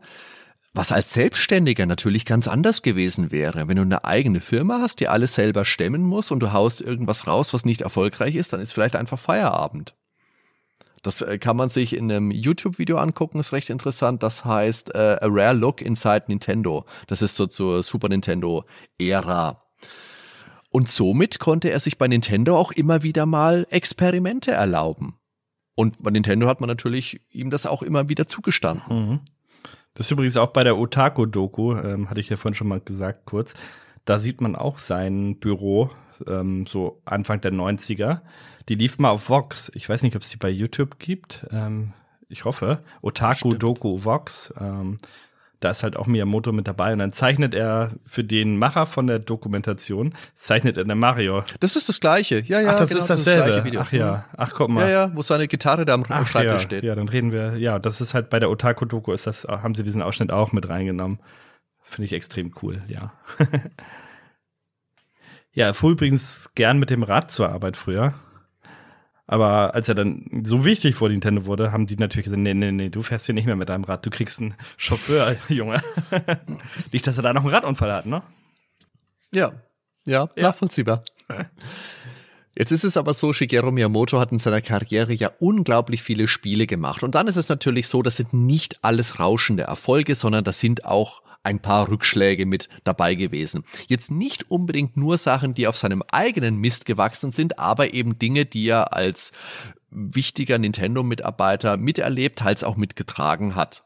Und zum einen natürlich das schon angescholtene Wii Music, und das ist auf seinem Mist gewachsen, das sollte ursprünglich mal Nintendos Antwort auf Spiele wie Guitar Hero sein, was ja damals wirklich ganz groß in Mode war. Du mhm. weißt schon, diese Spielchen, die man mit dem Gitarren-Plastik-Controller gespielt hat, so, so Timing-basierte Musikspiele, fand ich super. Habe ich gern ja. gespielt. Was ich auch super fand, war auf dem Nintendo DS so ein Spiel, wo man dann immer im Takt rumtippen musste. Ähm, weiß jetzt gar nicht, ist, die japanische Version hieß der Oedan.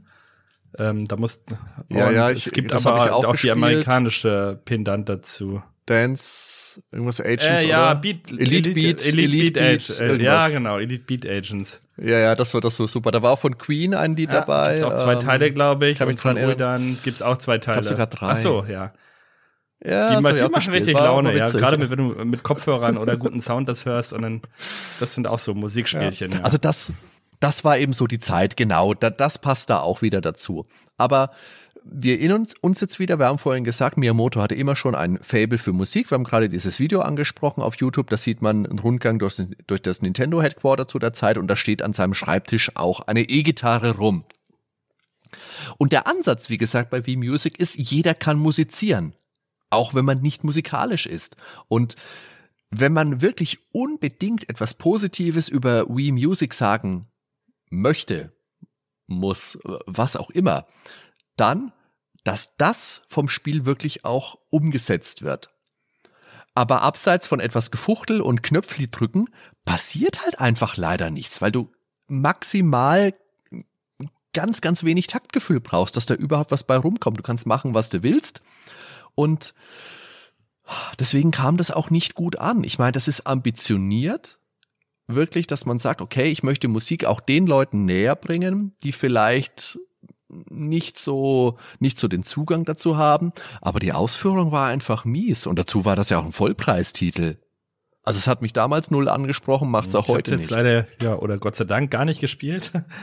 Aber wenn du schon sagst, man schafft es sowieso immer, das ist dann halt auch wirklich nicht so gut, weil bei Elite Beat Agent zum Beispiel, wenn du da halt nicht äh, drei, vier Mal den Takt verpasst oder so, dann bist du raus aus dem Lied oder spätestens im einfachen Schwierigkeitsgrad, wenn du sechs Fehldinger mhm. hast wenn, und gar nicht drückst einfach oder so. Ähm, und dann kannst du aber einmal halt nach einem Taktgefühl arbeiten oder du guckst einfach auf den Bildschirm, wann die richtige Fläche dann blinkt sozusagen. Ja, ja. Äh, da kannst du dich. Das auch, ist aber ein anderer ja, Ansatz kannst auch. dich halt ja. auch visuell darauf verlassen. Ne? Und äh, wenn du einfach nur wild rumfuchseln ja. musst, ist, ist immer 100% erreicht, dann ja, kann ich es absolut nachvollziehen, dass es äh, nachvollziehen, dass das Spiel so gefloppt hat. Mhm. Ja, dann kommen wir natürlich zur Wii U. Und für die ist Miyamoto natürlich nicht allein zuständig gewesen. Und bis zum 13. Juni 2020 wurde sie 13,56 Millionen Mal verkauft. Äh, das ist nicht viel. Im Januar 2014 setzte Nintendo dann die erwartenden Verkaufszahlen für das Geschäftsjahr April 2013, März, also April 2013 bis März 2014 von 9 Millionen auf 2,8 Geräte, also 2,8 Millionen Geräte herunter. Also das, das ist natürlich deutlich reduziert, ähm, die Erwartungshaltung. Und nach Veröffentlichung dieser Zahlen beschrieben deutsche Medien die Wii U dann eben auch als Flop und Misserfolg der als eine Ursache für die wirtschaftliche Krise Nintendos anzusehen sei. Ja. Miyamoto hat dann später mal gesagt, sinngemäß, was das Problem dabei auch war, dass dann zu diesem Zeitpunkt auch Tablets auf den Markt kommen und sich sehr, sehr schnell verbreitet haben. Und die Wii U eben auch zu einem Zeitpunkt rauskam, wo die Eigenständigkeit ihrer Feature vielleicht schon nicht mehr so eindrucksvoll war wie zu dem Zeitpunkt, als man begonnen hatte, das zu entwickeln. Man muss natürlich auch sagen, dass das Marketing der Wii U nicht das allerbeste war. Viele Leute haben gedacht, okay, das ist einfach eine Peripherie für die Wii, das kann ich mir dazu kaufen, brauche ich nicht unbedingt. Dann viele Entwickler haben da nicht mitgemacht. Es gab jetzt nicht die Überzahl an Spielen, es gab schon ein paar ansprechende Titel, aber zum Beispiel für mich, ich habe ich hab eine Wii U hier irgendwo noch stehen. das ist eine der wenigen Konsolen, die ich nicht, die ich nicht aufgebaut habe. Und ich habe auch wirklich nur, keine Ahnung, sieben, acht Spiele. Ich habe für keine Plattform weniger Spiele als für die Wii U. Und ich würde mich schon als äh, Die Hard Nintendo-Fan bezeichnen. Also ich meine, die Wii U ist auch ein Thema, über das wir separat auch nochmal ausführlich und lang sprechen können. Letztendlich war es lang nicht der Erfolg, den sich Nintendo erhofft hatte. Gerade wenn man von der Wii kommt und dann sieht, was bei der Wii U bei rumgekommen ist. Und äh, für mich ist der Hauptgrund eben das äh, nachlässige Marketing. Ja, das denke ich eben auch. Und, und falsche Ankündigungen. Ähm, wahrscheinlich sind da aber auch mhm. die Zeitschriften schuld. Also zum Beispiel mit Zelda. Ich habe halt gedacht, das kommt innerhalb der nächsten ein, zwei Monate raus und dann kam es irgendwie zwei Jahre später oder so gefühlt. Ja. Was hältst du denn von Steel Diver eigentlich? Stil was? Ist das eine Metalband? Äh, ja, genau.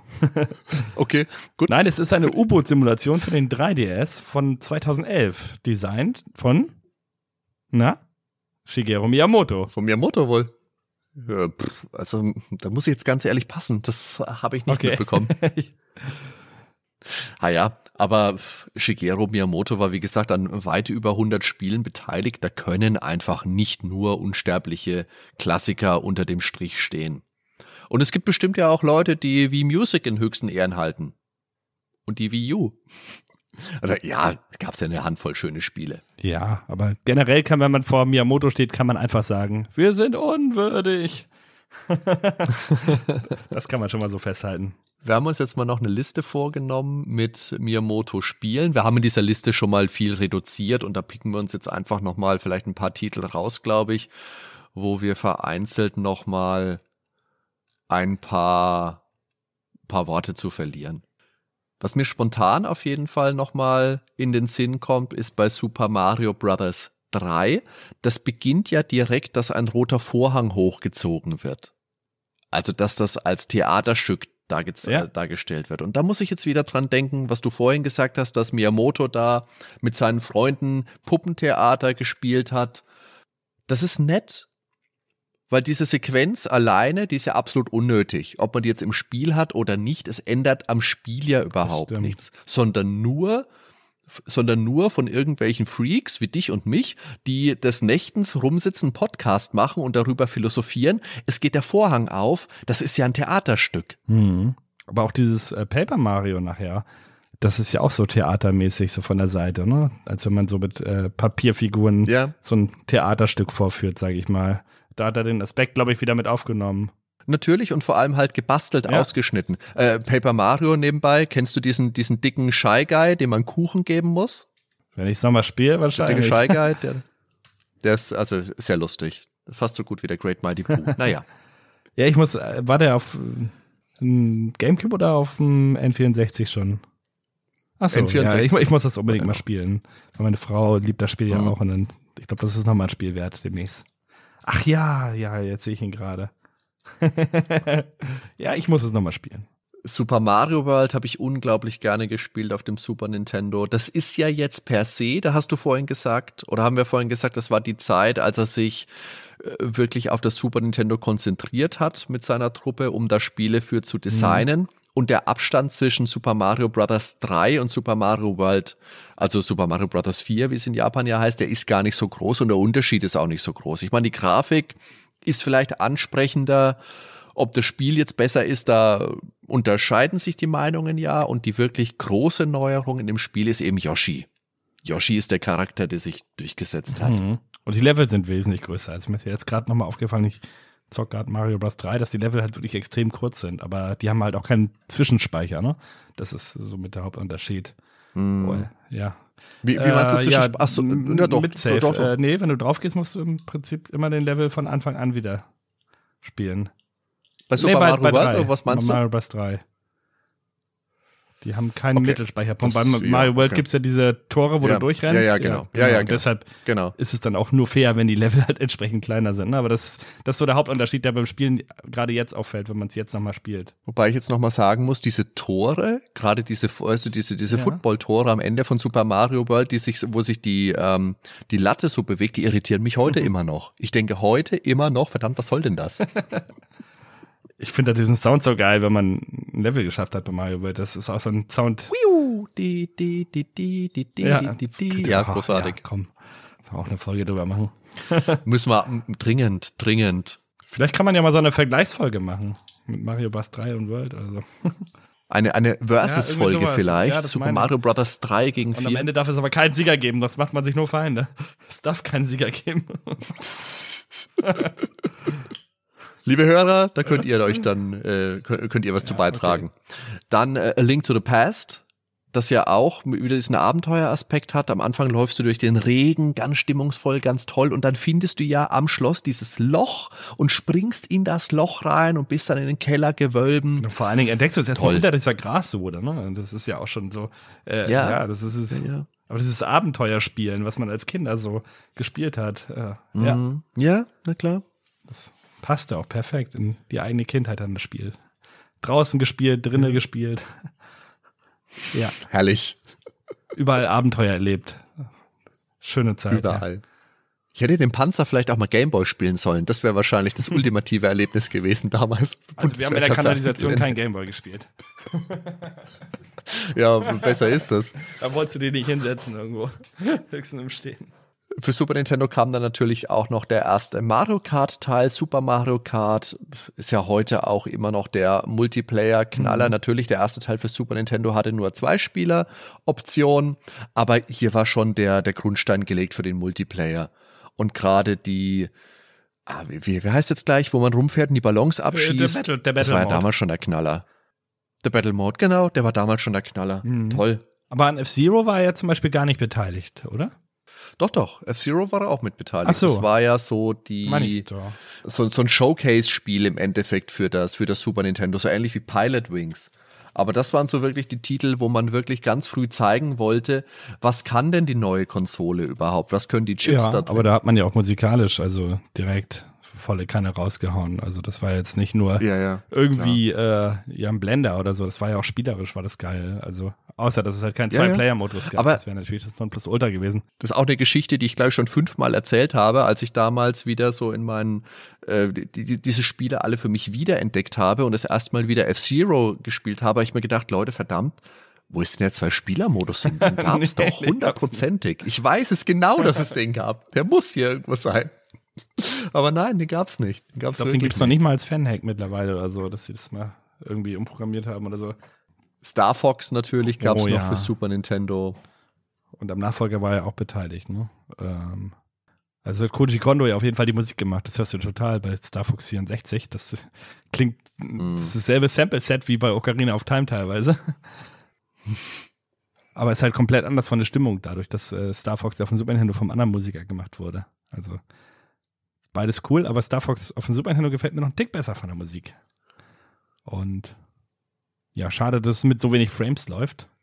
Ich warte ja immer noch auf eine Version, die mal flüssig läuft, aber damals hat einen das nicht so gestört. Aber wenn man sich heute anguckt, ähm, ist das so das Hauptkriterium, eigentlich niedrige Framerate. Aber das Spiel ist genial, Star Fox, finde ich. Ja. Ja. Und Donkey Kong da hat er dann mit den Leuten von Rare quasi Hand in Hand gearbeitet, ne?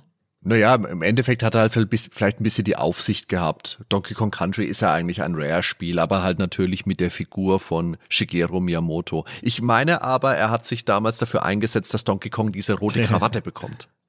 Bei Pokémon hat er so eine Art Mentorenposition eingenommen. Das ist, meine ich, auch der Grund, warum die Hauptfigur im, ich glaube, im Anime ist es bei Pokémon. Da ist die Hauptfigur des Ash in Japan nach dem Pokémon-Erfinder Satoshi Tajiri benannt, also heißt Satoshi. Und sein, sein Rivale, also der Enkel von Professor Eich, der heißt in Japan Shigeru. ja. Ja, da ist bei, bei, dem Erfinder ja ähnlich wie bei Shigeru Miyamoto. Ne? Er hat ja auch viel aus seiner eigenen Kindheit äh, mitgenommen. Das war ja, ja der genau, genau. Tajiri genau. und ähm, also Satoshi Tajiri, und der hat ja das Kind immer Insekten gesammelt und da ist dann nachher Pokémon mhm. entstanden. Aber da kann man auch eine komplette Folge drüber machen. Aber es ist so interessant, wie da die Parallelen sind von den Entwicklern ja. und deren ja, Kindheitserinnerungen in die Übernahme in die Berufswelt nachher. Naja, in Twilight Princess, Zelda Twilight Princess kannst du ja auch Stimmt, Insekten ja. sammeln. Nicht, dass ich das großartig gemacht hätte, weil mich nerven solche Elemente in Spielen Kommt drauf an, wenn das nicht man hat es machen können. Also wenn sich das im Rahmen hält, also die Skytulas oder so fand ich zum Beispiel auch ganz nett, wenn man mal wieder irgendwas rascheln gehört hat bei Ocarina of Time und dann habe ich schon interessiert erstmal gesucht. Ich habe es nicht dann konsequent ignoriert, aber wenn, äh, was weiß ich, ähm, Flaggen sammeln bei Assassin's Creed oder so, da hört es dann irgendwann auf. Sammel 100 Flaggen davon, ja, 50 ja, davon komm. und äh, nee, kein Bock. aber jetzt hast du gerade nochmal Ocarina of Time erwähnt. Was meinst du, Ocarina of Time? Bestes Spiel aller Zeiten? Äh, nein, du weißt ja, Terranigma, bestes Spiel aller Zeiten. Oh. Und was hatte ich letztens gesagt? Danach oh. Deus Ex. Deus, also Terranigma, Deus Ex. Weil Terranigma muss immer auf Platz 1 sein. Das kann nicht von Deus Ex geschlagen werden, also.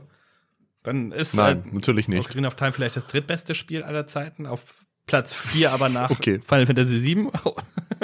Keine Ahnung, nein. Ist auf jeden Fall in der Top 10 drin. Einigen wir uns darauf. Definitiv. Mhm. Bei mir. Das muss nicht bei anderen Leuten so sein. Nee, nur klar, sehe ich genauso. Aber es ist auf jeden Fall ein Spiel, das geprägt hat. Ja, ich werde es bestimmt auch das eine oder andere Mal nochmal durchspielen in meinem Leben. Hast du schon mal mit deinen Kindern oder so? Oder sind die noch zu jung dafür? Für Zelda-Spiele? Ja. Generell? Nein, die haben alle schon, also nicht alle Zelda-Spiele, aber schon einige gespielt. Sie sind ganz große Fans generell von meinen mhm. Handhelds und sie spielen tatsächlich ganz gerne Phantom Hourglass auf dem DS. Mit dem ja, da kam ich irgendwann nicht mehr weiter. Ich fand das Spiel aber gar nicht mal schlecht, muss ich sagen. Das Problem bei Phantom Hourglass, auch wieder ein Thema für eine eigene Folge, ist halt dieser beschissene Zeittempel, ist es, glaube ich, den du ja. immer wieder machen musst. Du musst ja immer wieder in diesen Tempel, im, im, oh. ah, egal. Ja, bei einer weit. Stelle musste man pusten und ich habe das Spiel aber im Bus gespielt. Mir war das sehr, sehr unangenehm, jetzt an dieser Stelle auf meinen DS zu pusten. Also konnte ich nicht weiterspielen in dem Moment. Das ist, das mit dem Pusten ist ja eine ganz nette Rückbesinnung auf das allererste Zelda vom Famicom. Weil das Famicom, das hatte ja in einem von den zwei Controllern so, eine, so ein Mikrofon ja. mit drinnen. Und da gab es einen Feind, für den musstest du da reinpusten, damit ah. du den ah. besiegt hast. Ja, aber da haben Deswegen, die nicht dran gedacht, dass man das nett. vielleicht in der Öffentlichkeit spielt und dann vielleicht ein gewisses Schamgefühl hat, wenn man in seine Konsole bläst. Also, Ben, wir wissen alle, was du sonst so in der Öffentlichkeit treibst. Da ist das Reinpusten in den DS, glaube ich, nicht das Problem. Hast du Nintendox gespielt eigentlich? Ja, total. Ähm, das war tatsächlich noch damals, wo ich mit meiner Ex zusammen war. Und wir hatten uns zeitgleich, ich glaube, ich habe mir ein DS dann zum Geburtstag geschenkt und ich hatte auch meinen. Und dann hatten wir unsere Tierchen und haben da alles gelernt. Das Problem bei Nintendo ist, wenn du diese Show hast und dein Hund kann alles, dreh dich links, dreh dich rechts, stell dich tot, spring, mach und du äh, kriegst jedes Mal den Goldpokal sozusagen, dann ist die Luft irgendwann raus. Dann äh, kümmerst du dich nicht mehr ums Tier. Und also am Anfang ist es spannend und es ist auch echt putzig umgesetzt und macht mega Spaß. Aber wenn du alles erreicht hast, so, ja, dann legst du es eigentlich zur Seite irgendwann automatisch. Also du willst, du willst uns jetzt sagen, Ben, du hast das Interesse an deinem Hund verloren. Weiß nicht, und es liegt irgendwo ein trauriger, ja. ein trauriger Cocker Spaniel Ben liegt ja. irgendwo ja. auf einer DS-Cartridge, der seit 15 Jahren kein Futter so, mehr bekommen so, so hat. So ist es. Und ich weiß nicht mal mehr seinen Namen. Das ist das Traurigste eigentlich an der ganzen Sache. Oh, oh Gott. Oh Gott. Also Tolle natürlich Idee. Nintendox auch ein Miyamoto-Spiel. Ja.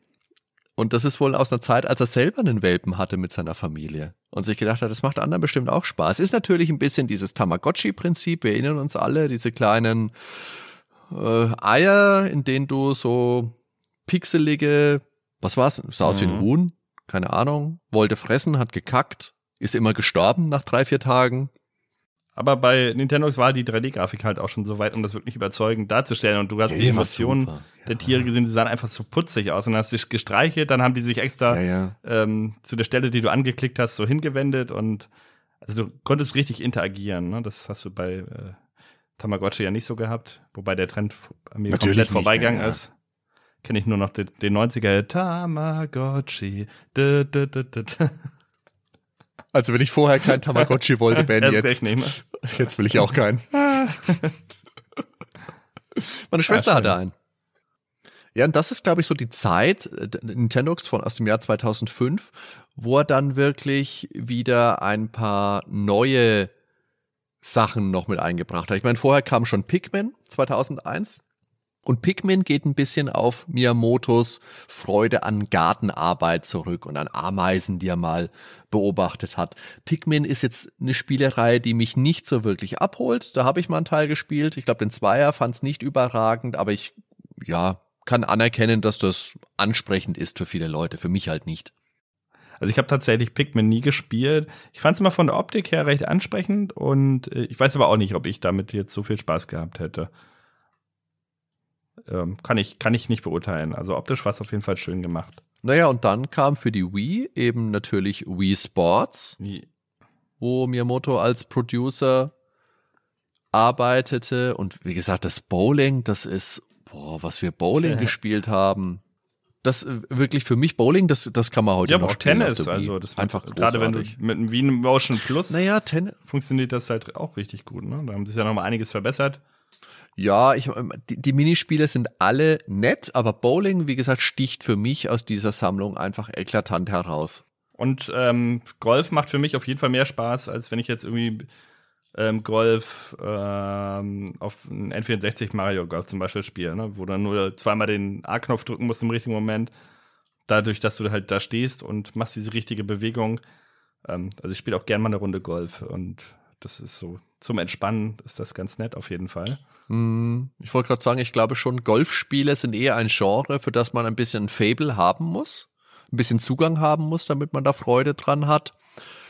Aber ja, äh, Golf bei Wii Sports war auch toll. Ja, und alles mit der Wii Motion Plus natürlich in der neueren Variante noch ein bisschen präziser. Ähm, ja. Aber Super Mario Sunshine, das war für mich ja der Oberburner. Also, das ist für mich ja. Auf dem Gamecube. Das ist für mich, glaube ich, heut, bis heute der beste Mario-Teil. Also Mario Galaxy finde ich auch mega stark, auch Mario 64 natürlich. Also ich muss sagen, ich bin noch mehr Mario 3D-Fan als Mario 2D. Ähm, mhm. Ja, das andere habe ich jetzt nochmal angespielt, Odyssey. Äh, ich habe es tatsächlich ja zwei Stunden gespielt. Und ich muss sagen, es war mir zu einfach. Mhm. Ähm, ich weiß nicht, ob am Ende, ob da noch knifflige Passagen kommen. Aber ich habe mir gemerkt, die haben den Schwierigkeitsgrad halt nochmal runtergefahren gegenüber Galaxy. Und Galaxy war mir teilweise schon zu einfach. Äh, ja, vielleicht bin ich einfach zu anspruchsvoll oder zu alt und vielleicht wollen sie jüngeres Publikum ansprechen, ich weiß es nicht. Aber früher waren die Spiele härter. Ähm, und also wenn du anspruchsvoll durch verbittert austauscht, dann würde ich dir zustimmen, ja? ja Alt und verbittert. Genau. Ich, nee, gerade Mario, gerade Mario Sunshine war halt ähm, teilweise extrem knifflig. Ne? Wenn ich da an diese Devil denke, wo dir das Jetpack weggenommen wurde, der Dreck weg und äh, ja, das. Da, Yoshi und das Tettergerüst. Ja, okay, das ist aber auch eine Scheißmission, eine, eine Mistmission. Ja, Grauenhaft.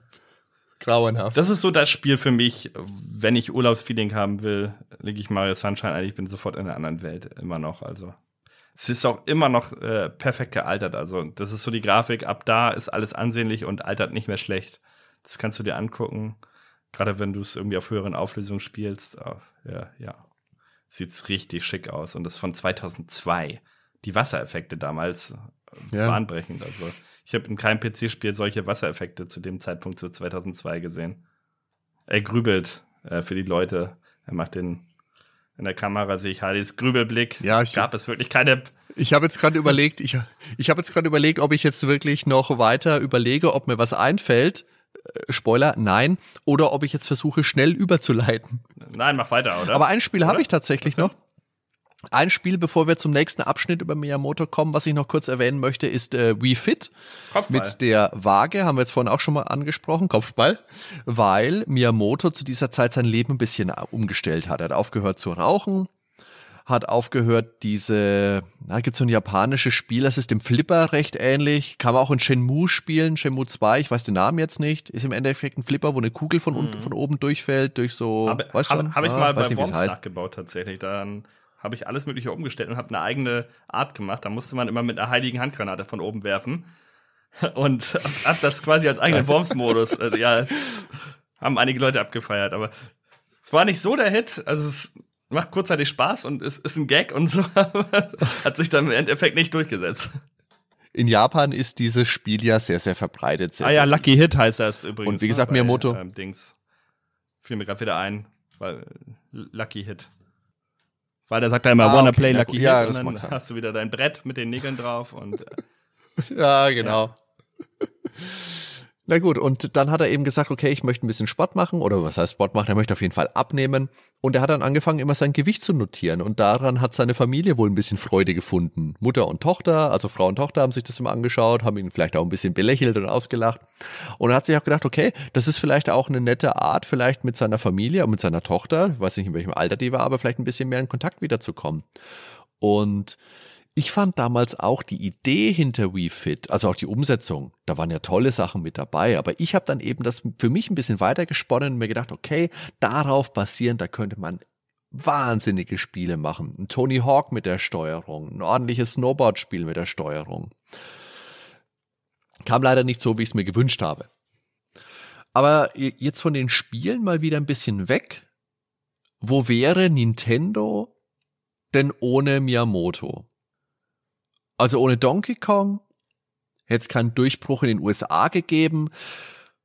dann wäre es schwierig geworden tatsächlich. Ich weiß nicht, ob Nintendo das irgendwie glaub, anders sie waren ja damals hätte. Ich wage zu behaupten. Jetzt sag nur. Sie waren ja damals, glaube ich, auch nicht so vermögend ähm, wie heute, also nach der Miyamoto-Ära quasi. Ähm, weil Miyamoto hat, glaube ich, sehr viel zum Gesamtvermögen von Nintendo beigetragen bestimmt, er hat ja nahezu jedes Spiel, das er designt hat, über ganz lange Strecken, also vielleicht nicht jedes Spiel, aber er hat ja System Seller rausgehauen. Sagen wir es mal so. Mario, Zelda, das hat sich ja verkauft, auch in Bundles. Und er ist schon ein Synonym für den Erfolg von Nintendo. Ich denke, da hast du vollkommen recht. Und natürlich spielen da auch ganz viele andere Namen mit rein. Das darf man nicht außen vor lassen. Hiroshi Yamauchi haben wir gesagt, Gunpei Yokoi, ganz viele andere. Mhm. Das ist ja nicht alleine gewesen, das ist alles klar. Aber er hat so viele Franchises, so viele Erfolge auf der Habenseite stehen, dass es schon fraglich ist, wo Nintendo heute ohne ihn stehen würden und ob sie überhaupt noch stehen würden, sowieso. Wird es ja quasi kein Mario und kein Zelda geben, oder? Ja, genau. Und äh, ja, ich kann mir vorstellen, dass Nintendo in der Form, wie wir es heute kennen, dann nicht geben würde, aber das weiß natürlich niemand. aber. Ja, eben, das weißt du. Vielleicht hätte es ja die Möglichkeit für eine andere, für ja, eine junge Designerin irgendwie schon. ermöglicht, die dann, keine Ahnung, man, man weiß es nicht, nein. Aber er hätte bestimmt spätestens Anfang der 90er locker ein eigenes Studio stemmen können, wenn er das denn gewollt hätte. Aber er war mit seiner gewichtigen Rolle bei Nintendo zufrieden. Und genauso wirkt er auch immer, wenn du den Mann siehst in Magazinen oder wenn in bewegten Bildern, wenn du dir alte Videos anschaust, wie das, was wir vorhin gesagt haben, oder, oder neuere oder auf irgendwelchen Konferenzen, wo du ihn siehst. Der, der wirkt immer gut gelaunt, der lächelt immer, der verspürt, der, der versprüht positive Energie. Das ist ganz klar natürlich auch eine gute Portion japanische Mentalität, die da mit reinspielt. Aber er wirkt einfach wie der nette Typ von nebenan und nicht wie der Rockstar Krawalldesigner. Also es war eben nie Shigeru Miyamotos XY. Wahrscheinlich war das aber ab einem gewissen Zeitpunkt auch nicht mehr nötig. Und ich glaube auch in seinem Empfinden, weil die Leute einfach gewusst haben, okay, das ist einfach von ihm. So wie, wie Zelda und Mario, da hat man einfach gewusst, okay, da hat er irgendwie schon einfach seine Finger mit drinnen. Wichtig dabei ist natürlich auch, dass seine Spiele nie Gewalt als Fokus haben. Natürlich sind wir uns einig, es wird gekämpft, es wird geschossen, es werden Raumschiffe zerstört oder es rennen mal gruselige Skelette durch die Dungeon, aber es sind keine bluttriefenden Gewaltorgien, sondern es sind kindgerechte Spiele. Ich meine, natürlich Wind Waker, da habe ich früher immer gedacht, okay, das schaut aus wie eine Folge SpongeBob Schwammkopf. Und am Ende hast du dann die Szene, wo Link dem Ganondorf das Schwert in die Stirn rammt. Ja, kann man machen. Und das ist ja generell auch oft ein Vorwurf, der Nintendo gemacht wird. Uiuiui, Kitty-Kram, da, da, da. Aber ich würde schon zwischen kindgerecht und nur für Kinder unterscheiden. Und ich habe da auch mit äh, 30 plus X viel ja, Spaß du hast dran. Da viel Spaß dran. Aber frag, frag mal die Leute, die damals aktiv am Console War beteiligt waren. Die ganzen Sony-Fanboys. Also die hätten was anderes erzählt. Nein, ich finde das auch. Ähm, ja, wie ja, siehst du das ich denn? Find, ich finde beides ja? hat seine Berechtigung. Wie gesagt, ich spiele solche Spiele gerne. Ich spiele auch gerne mal GTA. Das schließt sich nicht aus, ja, sehe ich auch so, ja. Das war für mich jetzt nie ein negativer Faktor, dass da jetzt kein Blut spritzt oder was auch immer, dass man da keine Körperteile abtrennen kann. Ähm, und die Spannung war trotzdem immer da. Also wenn ich jetzt an Ocarina of Time denke, äh, wenn man da den ersten Bossraum betritt, wie cineastisch das alles eröffnet wurde, mit der Spinne an der Decke und so. Also die waren trotzdem immer sehr ja, imposant gemacht, die Spiele. Das waren jetzt für mich keine Kiddie-Spiele in dem Sinne. Hm.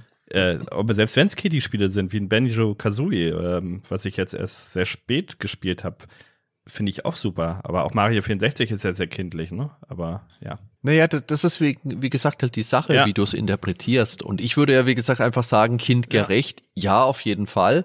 Aber kindlich, kindlich ist, finde ich, das verkehrte Adjektiv dafür. Aber das ist vielleicht ja. auch einfach aus der Sicht eines Menschen in meinem Alter, der das ein bisschen verteidigen will. Das mag auch sein. Ja, ach, wenn, wenn ich die Spiele spiele. Aber Alter ist auch ein guter, hm? Alter ist auch ein gutes Stichpunkt, weil Miyamoto ist selbst jetzt in einem sehr reifen Alter. Man sollte aber, glaube ich, trotzdem nicht ausschließen, dass er vielleicht doch noch mal irgendwas aus dem Ärmel schüttelt. Und die Frage ist jetzt natürlich auch, wie geht es denn bei Nintendo nach Miyamoto weiter? Mit seinen Marken zum einen, ich meine, da sind wir uns einig, die werden einfach weitergeführt werden und ich denke schon auch in seinem Geiste. Da bin ich mir gar nicht so sicher, wenn ich da an F-Zero denke. ja gut, F-Zero ist eine andere Geschichte, aber F-Zero bin ich, ich bin positiv. Ich glaube, da Oha. kommt irgendwann mal wieder was. Ich weiß nicht wann, aber ich glaube, da kommt mal wieder was. Ja, aber was meinst du, Nintendo ohne Miyamoto? Wie wird's? Ja, ich bin gespannt äh, tatsächlich, wo sich das jetzt hin entwickelt. Wie gesagt, meine große Hoffnung, Metroid Prime 4.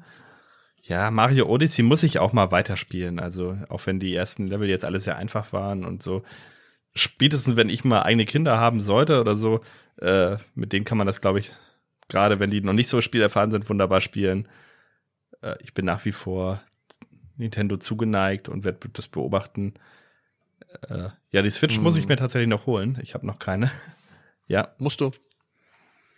Aber ich würde jetzt nicht sagen, dass ich kein Nintendo-Fan mehr bin. Doch, bin ich schon noch. Ja, glaube ich auch.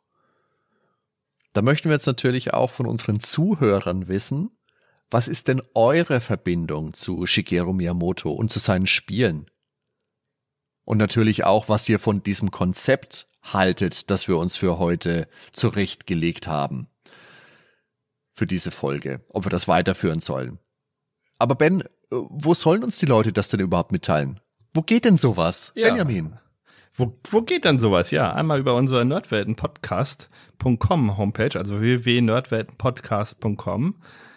In unserem Discord natürlich, in unserem Discord-Channel, der ist in den Show Notes verlinkt. Und auf unserer Nerdwelten Facebook-Seite. Ja, Feedback ist immer herzlich willkommen. Ja, da freuen wir uns drüber. Jetzt ist die Frage aber natürlich auch an dich nochmal, Ben, genauso wie an die Zuhörer. Wie wäre denn deine Gaming-Historie ohne Miyamoto? Und wo war denn deine erste Begegnung so mit ihm und seinem Werk? Wenn du das hinbekommst. Bist ja auch schon alt. Ja, mein, naja, meine erste Begegnung, ähm, im Prinzip habe ich Donkey Kong ja schon gespielt. Wenn auch auf dem C64 als erstes, aber es basiert ja trotzdem auf den Original Nintendo Automaten, ne? Und es ist ja auch Mario mit drin. Ähm, danach kam dann eben Mario Bros. und dann eben Super Mario Bros. Und Zelda 1. Also das waren so die ersten Erfahrungen. Ne? Ich bin von Anfang an dabei, wenn man so will. Ähm, Ice Climber zum Beispiel kenne ich erst seit Smash Bros. Das sind so Sachen, ist das überhaupt mal in Europa erschienen? Ja, ja. Weil das hat er ja auch gemacht. Ice Climber gab es auch in Europa. Ah ja, genau. Nee, einige Sachen habe ich dann erst später kennengelernt, aber ja, klar, die großen Reihen von Anfang an, kann man sagen, ne? Ja. Also gerade Mario und Zelda habe ich äh, kein Spiel im Prinzip verpasst. Bisher. Außer Breath of the Wild. Ja, das musst du nachholen. Das musst du nachholen. Das ist ich so weiß, ein ich, gutes ich, ich, Spiel. ich hab schon liegen. Wir haben es ausgeliehen jetzt. Wir haben es hier liegen. Ah, Musst der, du das reinwerfen. Liegen reicht die, ja nicht. in die Wii U übrigens. ja, ja, na klar. muss die Wii U anschließen. Und dann wirst du dir denken, verdammt, Gott sei Dank habe ich die Wii U. Du wirst begeistert sein. Ich habe letztes Mal ein bisschen zugeguckt bei meinem Bruder. War schon, ganz nett auf jeden Fall. Mhm. Also ich muss sagen, ich spiele es tatsächlich lieber auf der Switch, weil mir der Wii U-Controller tierisch auf den Geist geht, wenn ich den lange in der Hand halten muss.